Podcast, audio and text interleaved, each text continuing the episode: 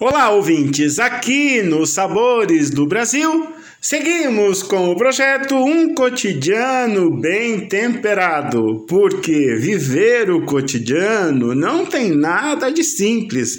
A simplicidade é um estado de espírito, é uma maneira de se ver as coisas, mas a complexidade do dia a dia dá-nos a dimensão de que precisamos a todo momento disponibilizar os nossos dons e transformar esta realidade na realidade do bem viver. E este bem viver certamente começa com uma boa refeição, não necessariamente uma refeição com ingredientes caros e dispendiosos, com muito tempo preso à cozinha, ao ambiente da cozinha, mas equalizar, ou seja, dimensionar o tempo para que este concorra a nosso favor e não contra nós.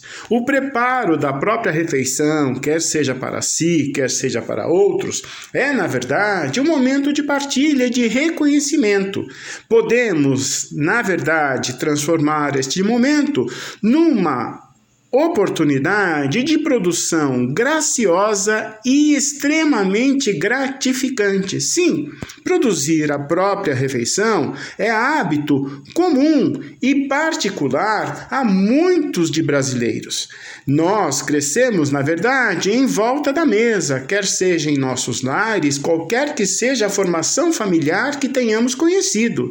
E esta formação familiar, na verdade, constrói o nosso sabor e a nossa identidade como brasileiros, mesmo com a influência das mais variadas etnias ou aquelas que nos são caras e preciosas no desenrolar do desenvolvimento do nosso próprio paladar. Ou seja, vimos que atualmente há uma grande demanda por alimentos de origem ou preparo que se assemelham às culturas asiáticas, ou ainda alguns alimentos que obedecem a determinadas regras e princípios de consumo que estão ligados, na verdade, a movimentos internacionais. Há, por exemplo, o famoso movimento da segunda-feira sem carne, que é um movimento em que, às segundas-feiras, as refeições são privadas de proteína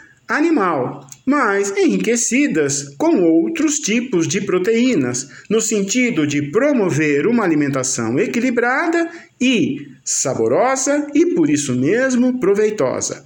Aqui nos Sabores do Brasil, temos o espaço da partilha de receitas de festa, receitas para o dia a dia, receitas temáticas e mesmo aquelas que evocam um determinado período ou festa, ou mesmo que trazem a lembrança a memória afetiva de dias vividos, de dias compartilhados em que o alimento concorreu para a construção dessa memória e sentimos por aquele momento o sabor que nos vem à boca com a mesma claridade com que nos vêm as imagens. Isto é, na verdade, promover a si mesmo um momento prazeroso de bem viver. Como sabemos, amanhã, o hoje já será passado e, se bem vivido, será um dia a mais para o nosso bem viver.